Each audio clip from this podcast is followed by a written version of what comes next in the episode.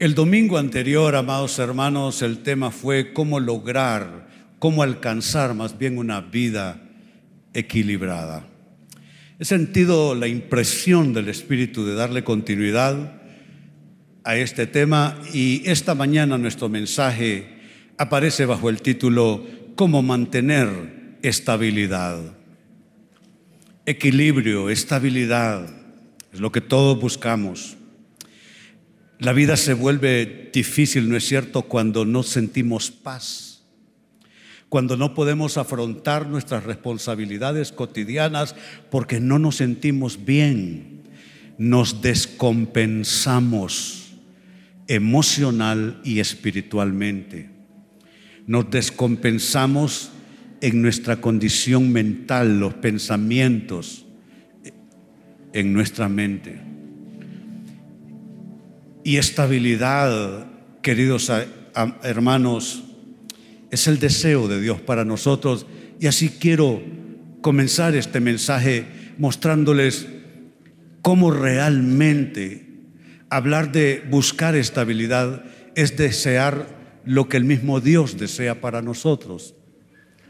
La primera carta de Pedro, capítulo 5 y verso 10, así nos lo indica.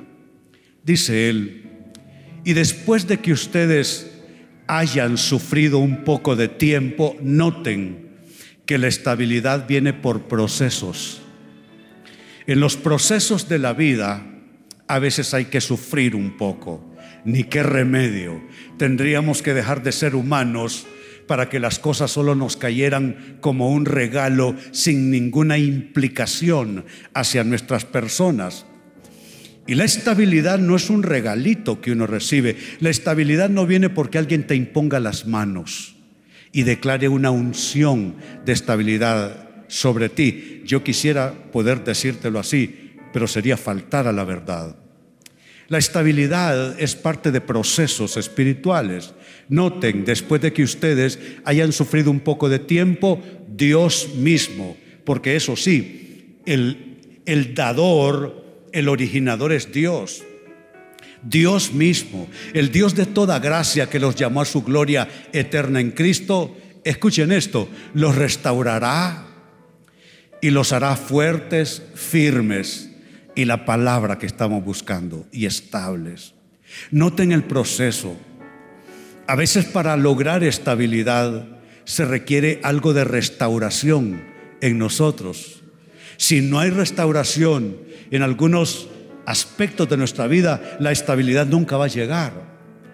Pero también a veces se requieren esos procesos que áreas de debilidad en nuestras vidas comiencen a fortalecerse. Todos tenemos aspectos de fragilidad.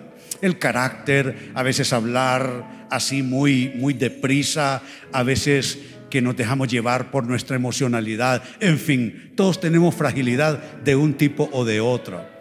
Y se requiere que eso débil se vuelva fuerte. Pero también hay aspectos que requieren firmeza en nosotros. Que cuando vamos andando como que el piso se mueve, necesitamos firmeza. Y todo esto tiene que ver con procesos y al final llega la estabilidad. Dice, Dios mismo los restaurará los hará fuertes, firmes y estables. La reina Valera tradujo y los establezca, que básicamente encierra la misma idea. Pues bien, estamos viendo que es el deseo de Dios para nosotros que tengamos estabilidad, pero me parece que valdrá la pena clarificar qué entender ¿Qué abarca este vocablo? ¿Qué es lo alto, lo extenso, lo profundo? Todo lo que significa estabilidad para un ser humano. Atención a lo que aquí les presento. Por estable debemos entender, amados hermanos, que se mantiene sin peligro de cambiar, caer o desaparecer. A veces corremos riesgos y no nos damos cuenta. Cosas que no debieran cambiar, pudieran cambiar. Y eso nos robaría la estabilidad. A veces cosas que debieran mantenerse pueden tener la tendencia a desaparecer y con eso robar la estabilidad. Así es que estabilidad es mantener sin ese riesgo, sin ese peligro de cambio, de caída, de desaparecimiento. Pero también esta es otra, otra dimensión de la estabilidad. Estable es que permanece en un lugar durante mucho tiempo. Eso es importante. Estabilidad con nuestros escenarios de vida. No podemos vivir como saltimbanquis, yendo de aquí para allá, de allá para acá. Es importante echar raíces en nuestros escenarios, en nuestras relaciones. Si tú eres una persona un tanto inestable en tus contextos de vida, en tus relaciones, lo que significa es que no tienes tanta estabilidad. Necesitas la capacidad de permanencia en ese contexto durante mucho tiempo. Cuando no hay estabilidad, no duramos en los trabajos, no duramos en las relaciones sentimentales, no duramos en las iglesias. Eh, bueno, es que no duramos en ningún lado por falta de estabilidad. En adición, otro concepto sobre ser estable es que mantiene o recupera el equilibrio. El equilibrio no es tal cosa como un atornillamiento en nuestro piso y que pase lo que pase no nos movemos. Sería lindo, pero no es así. El equilibrio es esto, mire. Esto es el equilibrio. Y a veces lo perdemos, pero qué lindo que aunque a veces perdemos equilibrio, también la estabilidad nos hace recuperar ese equilibrio que se va perdiendo a veces por una, una mala situación que estamos viviendo, una mala racha que a todos nos pasa, uno de esos altibajos de la vida. Así es que ahí está lo que debemos entender por estabilidad. Ahora, siguiendo adelante con nuestro estudio, vale la pena ver tres grandes enemigos de la estabilidad, que contra esos enemigos realmente luchamos todos. Son tres maneras como solemos perder estabilidad en nuestras vidas. ¿Qué maneras son esas? ¿Cómo es que tú, yo y todo el mundo tenemos la tendencia a perder estabilidad. Lo primero, luchar con lo que no podemos cambiar. Así somos los humanos, nunca estamos conformes, ¿es cierto? Nunca nos damos por satisfechos y yo creo en esto. Yo creo que lo que tú puedes cambiar, cámbialo. Lo que tú puedes mejorar, mejóralo. Lo que tú puedas perfeccionar, perfeccionalo. Si algo te aguanta uno, dos, tres pisos más, ponle esos pisos más. Pero saben, además de las cosas que podemos y debemos cambiar, están las que no podemos. Son cosas que requieren algo de discernimiento en nuestras vidas para no luchar como el Quijote contra molinos de viento. Tenemos nosotros que luchar contra cosas que de manera real se pueden mejorar no contra aquello que, realmente no está en nuestro poder, que es solo una ilusión. Pero con ilusiones no se construye vida. Se construye vida con cosas reales, con cosas concretas. Y cuando intentamos luchar con lo que no podemos cambiar, con eso nosotros mismos amenazamos nuestra estabilidad. Mire lo que dijo el Señor Jesucristo, Mateo capítulo 5, verso 36. Tampoco jures por tu cabeza, que a veces jurar es como quererle meter llave a la cosa, como quererle meter un candado. Yo aprendí desde que me hice cristiano en mis veintes que jurar no es bueno, porque nadie puede realmente garantizar nada y no es bueno jurar. La Biblia dice que no hay que jurar, ni, ni por una causa, ni por otra, ni por un nombre, ni por otro. O sea que si usted tiene su léxico, cuando quiere darle firmeza a una palabra y que la gente lo tome en serio y que la gente se lo crea, ya deje de decir te lo juro. ¿eh? Eso no está bien y estamos comenzando a leerlo. Tampoco jures por tu cabeza. Y viene diciendo atrás de no jurar por otras cosas. Tampoco jures por tu cabeza porque no puedes hacer que ni uno solo de tus cabellos se vuelva blanco o negro. Lo que quiero que noten es la parte final del texto. Hay cosas que no podemos cambiar y el ejemplo ahí está claramente mostrado. Un ejemplo simple, como suele ser Jesús. Jesús no sale con teorías elaboradas y cosas bien raras y hay que sacarle la raíz cuadrada y no sé qué. No, no, no. Jesús te habla en, un lenguaje sencillo, pero sencillo no quita profundo. ¿eh? Que no te creas que a veces las personas más sencillas son las personas más profundas y a veces los más intelectuales solo están patinando sobre la superficie.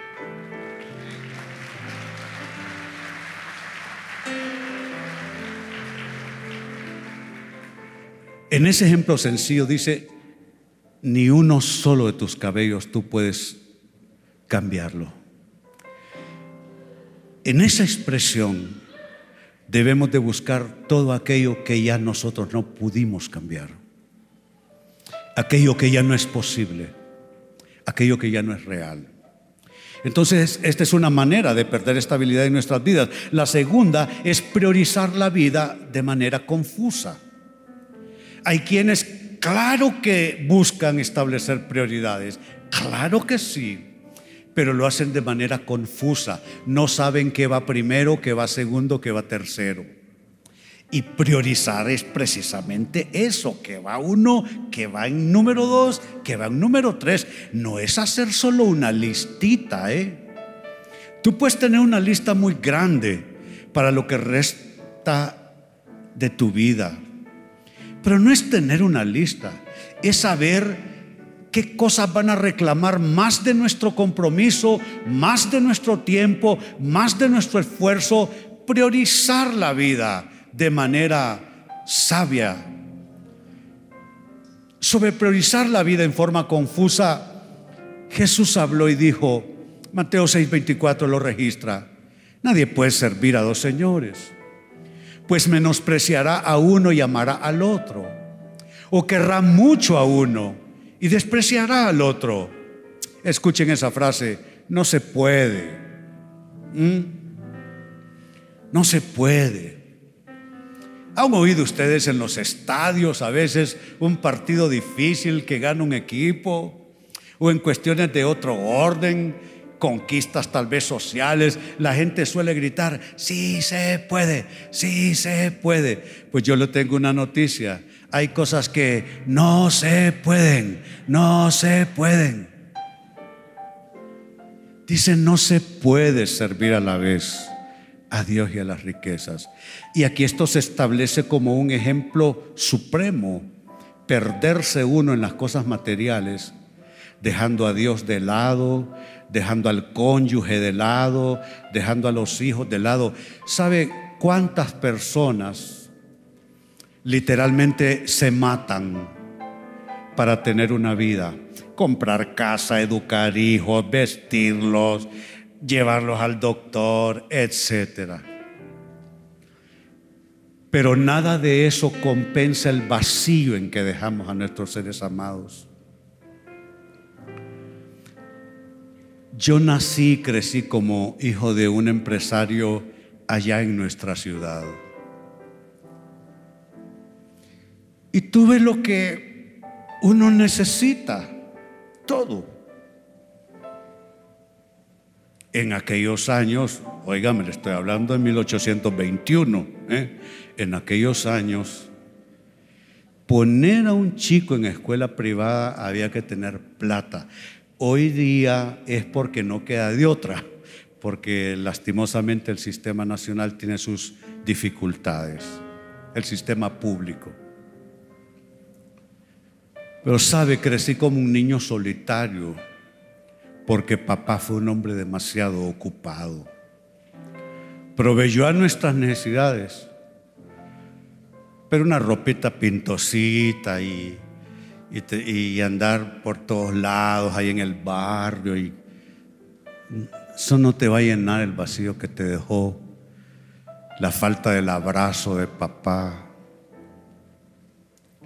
Cuando papá anhelaba salir a tu encuentro, cuando venías herido de la escuela. Saben, padres y madres, trabajen sí, Pero no trabajen tanto como para llegar bravos a la casa, solo a encender noticias o novelas o deporte o movies o lo que quieran. Pasen ratos buenos con sus hijos. Pasen ratos buenos. Pues ahí está la muestra de priorizar en forma confusa.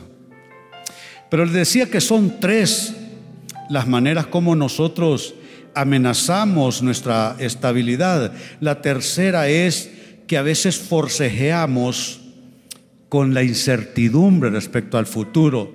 Mire, si usted se pone, se acuesta y comienza a darle al ilván, pero ¿y qué será si este mes no puedo? Y que si no sé qué, y que si no logro pagar allá, y que si me enfermo, y qué va a pasar con mis hijos si yo falto, o qué va a ser de mi mamá si yo le falto. Óigame, si usted comienza ese ilván, Usted va a necesitar, no sé, todos los doctores, usted va a necesitar neurólogos, psiquiatras, de todo va a necesitar usted. La vida no es fácil. Y cerrar los ojos por la noche no es cosa fácil en el siglo XXI. Usted no sabe cómo la vida se puede dar vuelta de golpe en la mañana siguiente. Pero tenemos nosotros que tomar una decisión, no forcejear con la incertidumbre del futuro. Lo dijo Jesús, Mateo 6:34. Así que no se preocupen por el mañana. ¿Quién es Jesús que seamos irresponsables? Yo ya jugué a ser un hippie irresponsable en mi juventud. Yo dormía hasta las 2 de la tarde, de ahí me levantaba a pasear un rato al centro y luego en la noche a buscar qué lugares estaban abiertos donde habían bandas en vivo. No, no, Jesús no te está diciendo que te vuelvas un irresponsable cuando te dice que no te preocupes por el mañana. Lo que te está diciendo no es que no te anticipes, no es que no lo pienses, no es que no planees, no es que no te hagas preguntas y te las respondas. Lo que te está diciendo es que no te invada la preocupación que esa cosa no te, no te coma por dentro, te roba el sueño, te roba la paz, te roba la tranquilidad y desarma tu estabilidad.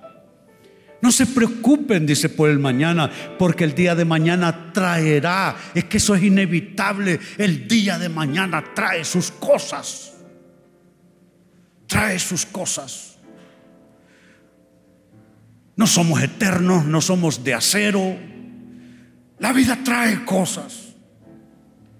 Estabilidad no es garantía de que la vida no traerá cosas consigo. Estabilidad es poder, afrontar lo que la vida traiga. Y gracias y bendito Dios que vamos a afrontar no en nuestras fuerzas, no en nuestras capacidades, no, es, no en nuestra inteligencia, no en nuestros recursos. Vamos a afrontar lo que la vida traiga de la mano con aquel que es nuestro pastor. Él está a nuestro lado todos los días.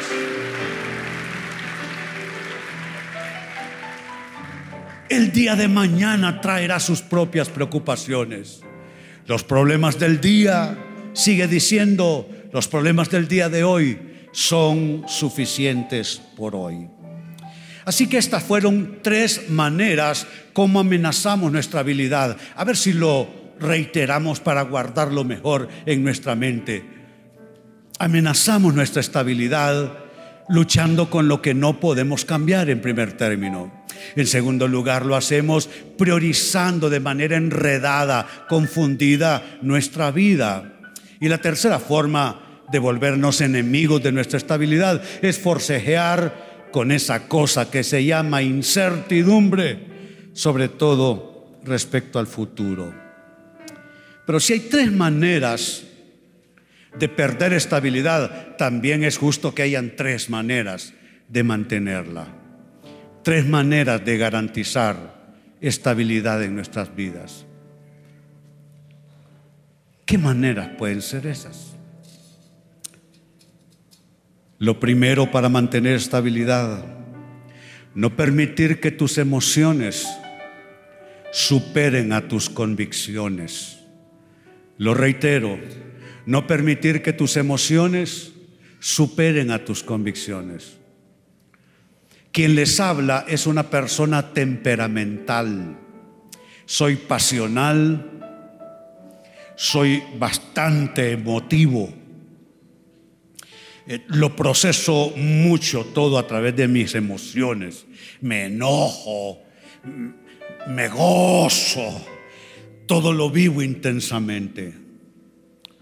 Pero eso tiene un problema, yo lo sé. Y es que tu emocionalidad supere tus convicciones. A veces una cosa que sale mal nos puede echar a perder, no el día, la semana o el mes. Tenemos que vivir por nuestras convicciones, no por lo que sentimos. Vamos a sentir miedos, se lo garantizo.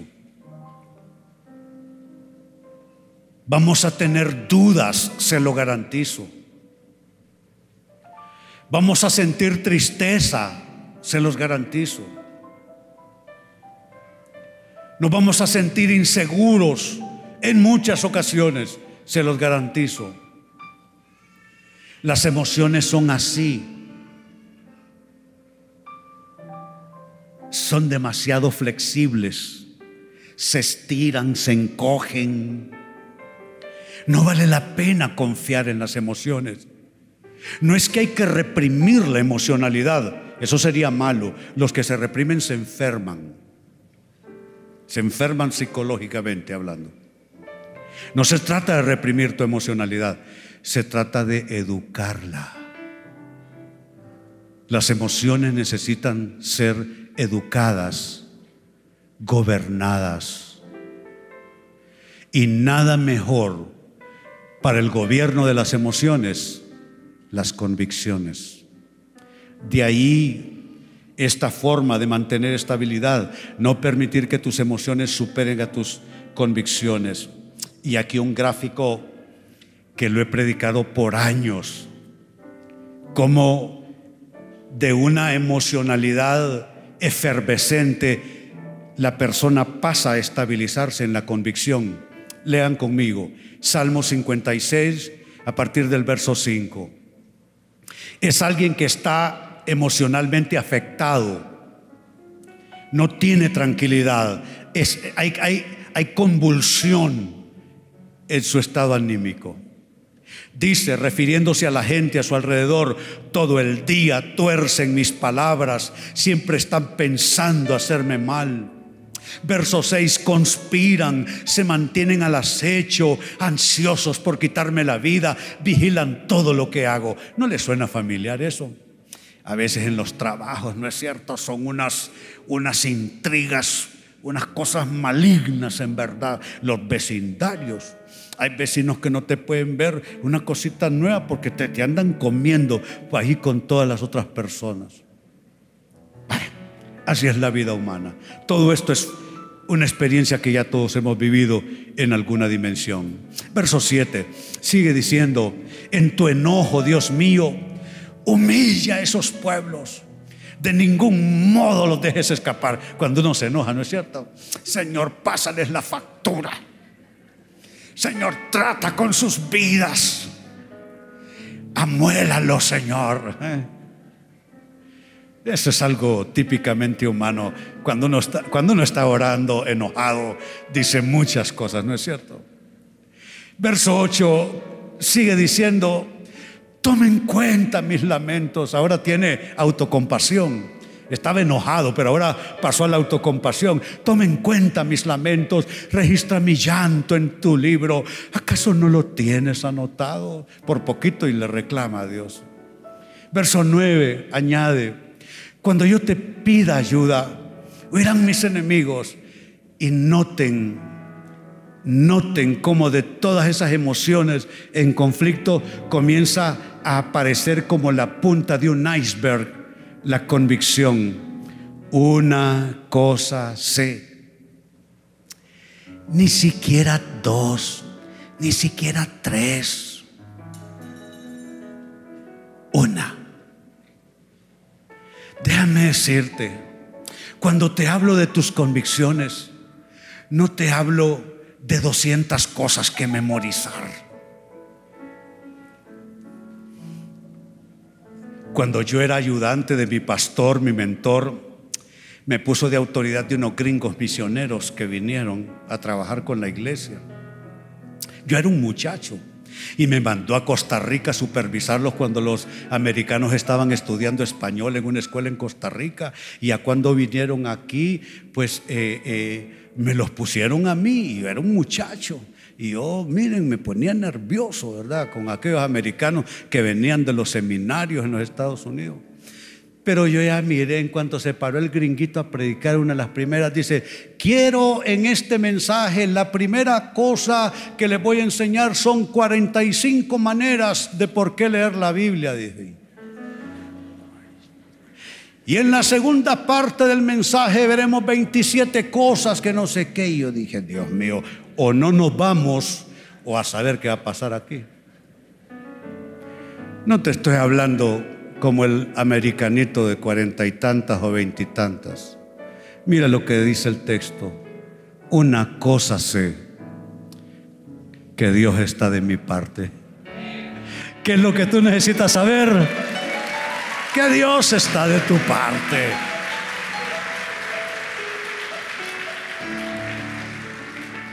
A veces el maligno, porque el diablo es diablo, ¿no? Te viene a sacar en cara todos tus errores y me saca en cara los míos. Con el argumento de que Dios no me va a bendecir ni te va a bendecir porque yo ya sé las cosas que vos has hecho. Tú eres un esto, tú eres un aquello, tú eres un el otro. Yo lo que le digo, sí, ¿y qué? ¿Qué? Si el que me puede condenar ya me justificó. El que me puede condenar ya me perdonó. El que me puede condenar ya me, lavó. Vete con ese cuento a otro lado. ¿Qué tal si lo leemos todos? Esa parte, una cosa sé. De nuevo, una cosa sé. Dios está de mi parte. Ahora sin leer, ahora sin leer. Una cosa sé que Dios está de mi parte. Bendito sea su nombre.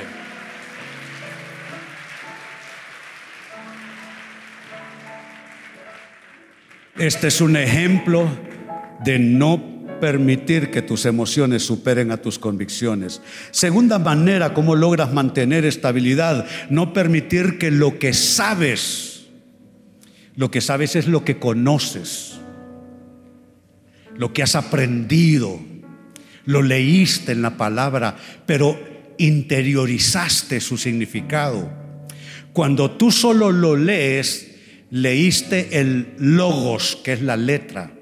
Pero cuando lo interiorizaste y te produjo cierta revelación y te trajo cierta convicción, se vuelve un rema en tu vida que es una palabra encarnada que echó raíces y esa palabra te mueve. No es algo que piensas, no es algo que ya decides, es algo que te mueve de manera, eh, de manera inconsciente en cuanto a ti. Es el logos que se convirtió en rema. Eso es lo que sabes. Y no debes permitir que lo que sabes sucumba ante lo que te sucede. Un ejemplo. Juan el Bautista hablando. Son las primeras las primeras instancias del ministerio de Jesús. Juan y Jesús son contemporáneos. Juan va a durar poco. Su ministerio es bien cortito. Porque la vida la vida se mide por el impacto que dejas y no por lo mucho que vivas. Hay personas que aún si vivieran cuatro vidas, lo cual es imposible, no dejan rastro. Y hay personas inolvidables, ¿no es cierto? Tú seguro lo piensas, ah, mi abuelita. Sí. Como digo yo, Ah, mi pastor. Pues Juan con un ministerio impactante, aunque corto.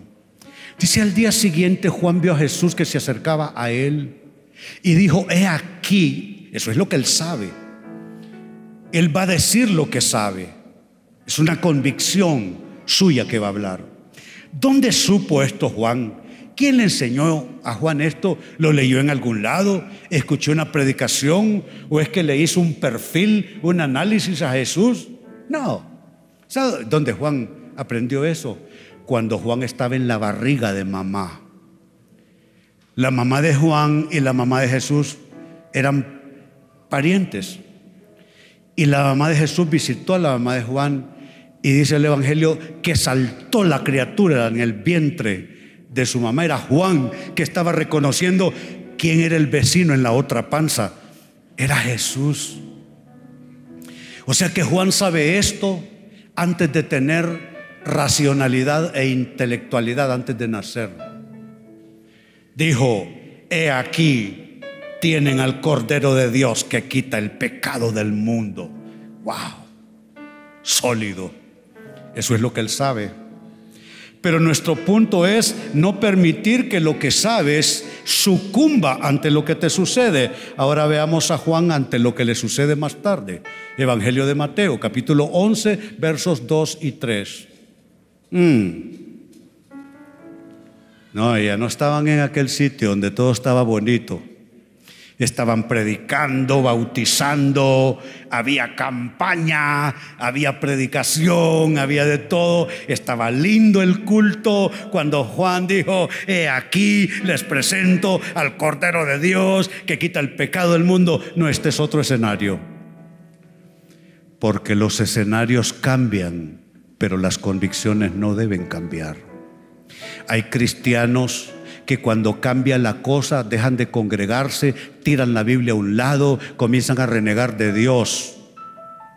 No. Las cosas pueden cambiar, amados, y de hecho lo hacen.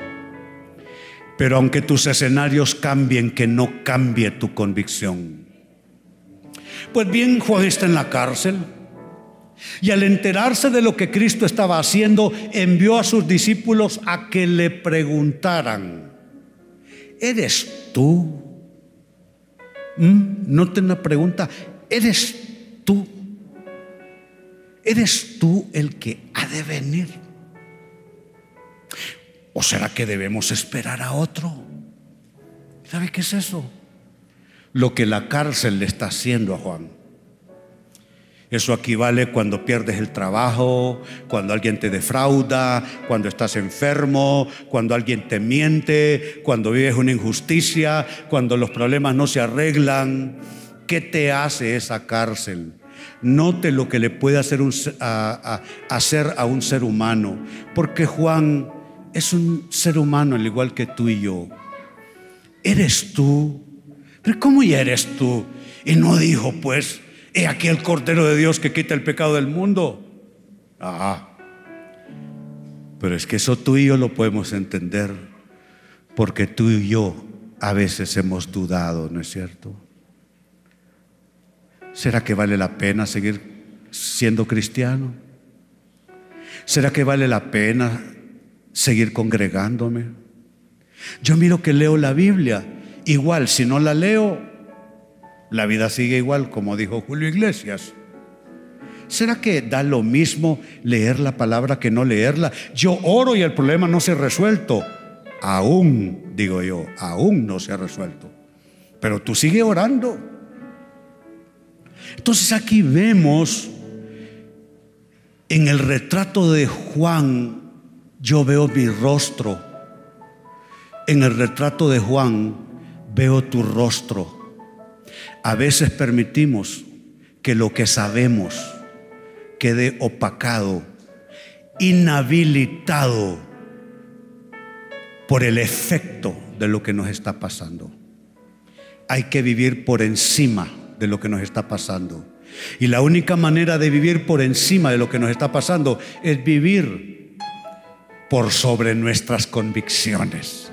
Nuestras convicciones en un Dios que no nos abandonará, no importa qué situación nos toque vivir, a Él la gloria, la alabanza por siempre.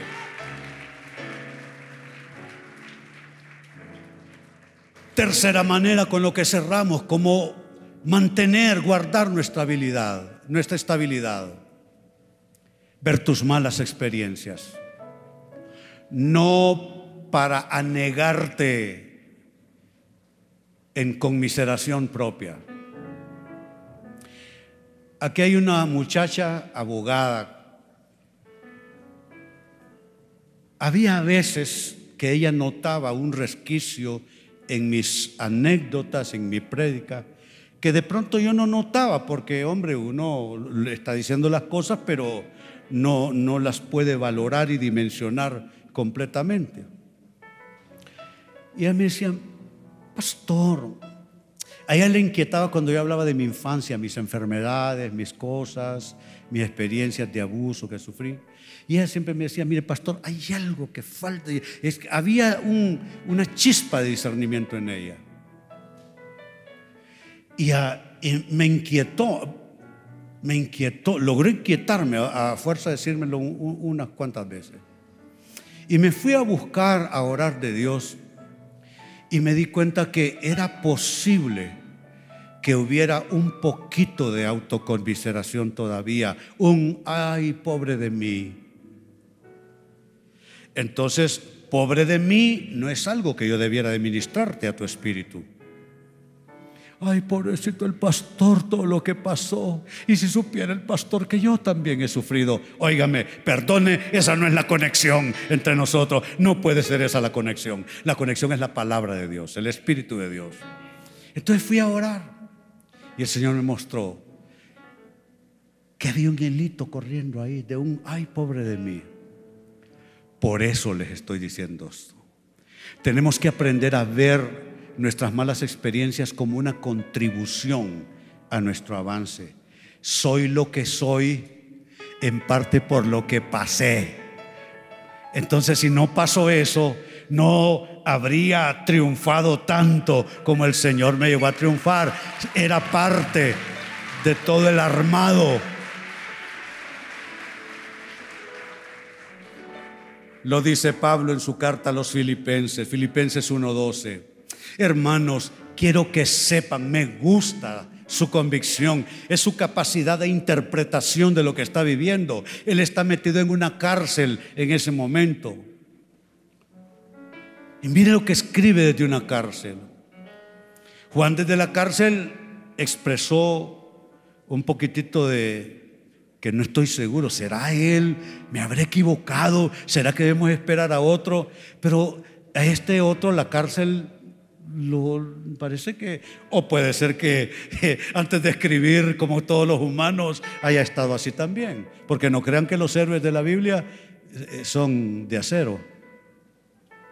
En fin, el caso es que escribe, quiero que sepan, es ya capacidad de interpretación, quiero que sepan que en realidad, me gusta esa frase que añadió esta versión, nueva versión internacional, que en realidad me gusta porque supone descartar opciones de interpretación, ficción, emociones, miedos, angustias.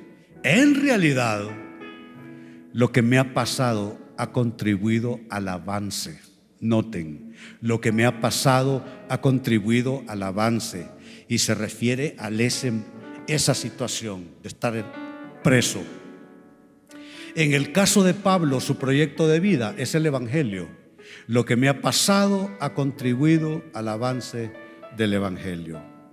Eso que se tradujo como contribuido proviene en los textos originales del griego proque o proque, proque, que se traduce como progreso. Creo que hay versiones de la Biblia que tradujeron en vez de avance, progreso. Proque, progreso, es decir, avance, ya sea subjetivo u objetivo.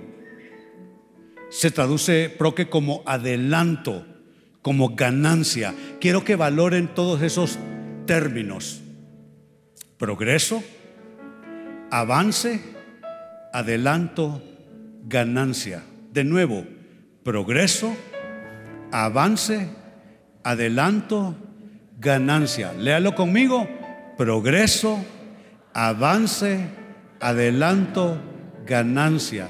Está diciendo lo que me ha sucedido hizo que yo progresara de alguna manera, que yo avanzara en mi proceso de vida, que yo adelantara y me trajo ganancias. Me trajo ganancias. Entonces son tres formas ¿Cómo mantenemos nuestra, nuestra estabilidad? Tres maneras de hacerlo. Lo primero, no permitir que nuestras emociones superen a nuestras convicciones. Lo segundo es no permitir que lo que sabemos en términos de convicción sucumba ante lo que nos está sucediendo. Y tres, aprender a ver nuestras malas experiencias de otra manera. Es una relectura de la vida ver nuestras malas experiencias como una contribución a nuestro avance. Pregunto en esta mañana, ¿habrá alguien que aprendió algo sobre mantener la estabilidad? Muy bien, qué bueno, bendito sea el Señor. Ahora les invito a ponerse en pie. Vamos a orar. Siempre orar es importante. No se me desesperen. Orar es importante. Si no hay cierre, solo fue algo que oíste. Nada más. Pero si lo amarras en una oración, se queda en tu espíritu. Mi primera oración, la persona que necesita a Cristo en su corazón.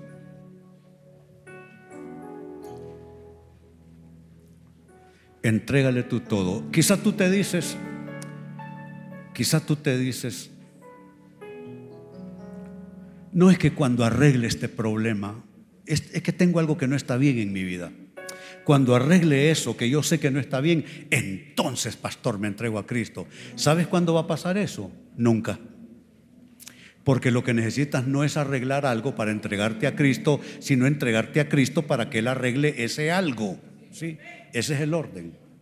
Y si necesitas a Cristo, inclina tu rostro y repite esta oración. Dile, Señor Jesús, hoy reconozco que te necesito. Sé que he pecado, pero tú pagaste el precio en la cruz, el castigo en la cruz por mis pecados. Hoy te confieso como único medio de salvación eterna. No hay otro Salvador, solo tú. Y te abro las puertas de mi corazón y te invito, entra en esta casa de mi corazón. Límpiame renuévame y hazme una nueva criatura. Amén. Si usted hizo esta oración, por favor me indica con su mano para yo felicitarle desde aquí. Habrá alguien que hizo la oración esta mañana conmigo, o en la mano un caballero por allá, otro camisa amarilla azul por allá. Muy bien, otra, otra mano, otra mano por acá, otra mano por acá, tres manos más por acá. Muy bien, otra mano por allá. Bendito sea el Señor. Aleluya. Aleluya. Dice la Biblia que hay fiesta en el cielo cuando un pecador se arrepiente. Alzamos nuestras manos delante de Él. Decimos,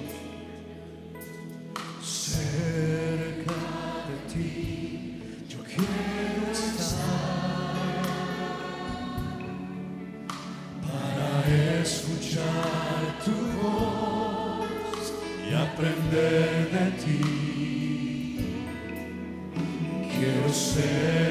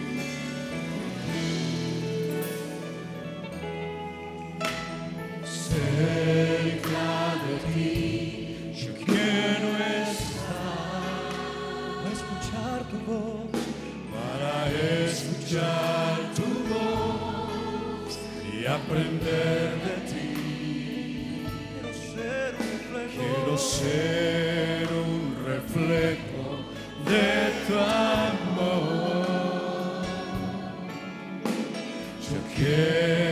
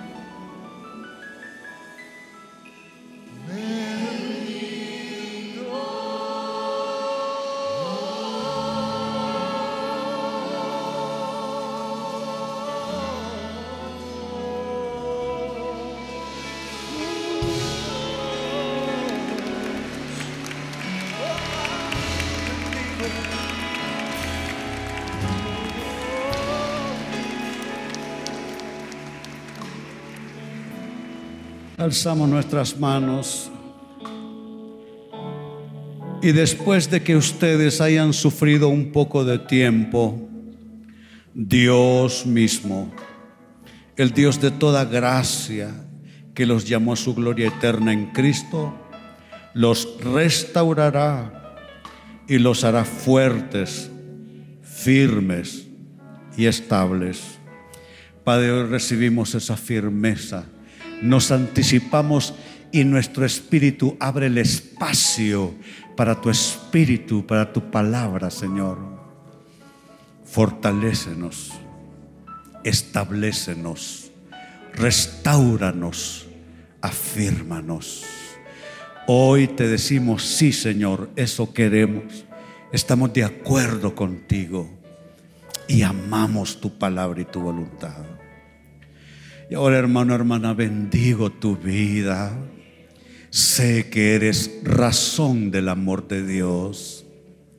Siento en mi espíritu su favor para contigo, su fidelidad. Siento que en mi espíritu reverbera su voz que dice que aunque nosotros le seamos infieles, Él permanece fiel porque Él no puede negarse a sí mismo. Declaro fidelidad de Dios en lo que eres, en lo que haces, en lo que intentas. Fidelidad de Dios cubriendo como un manto tus sueños, tus anhelos, tus jornadas desde esta vida hasta la eternidad. Y así te bendigo en el nombre del Padre y del Hijo y del Espíritu Santo. Decimos todos, amén. Que así sea. Bendito sea el Señor.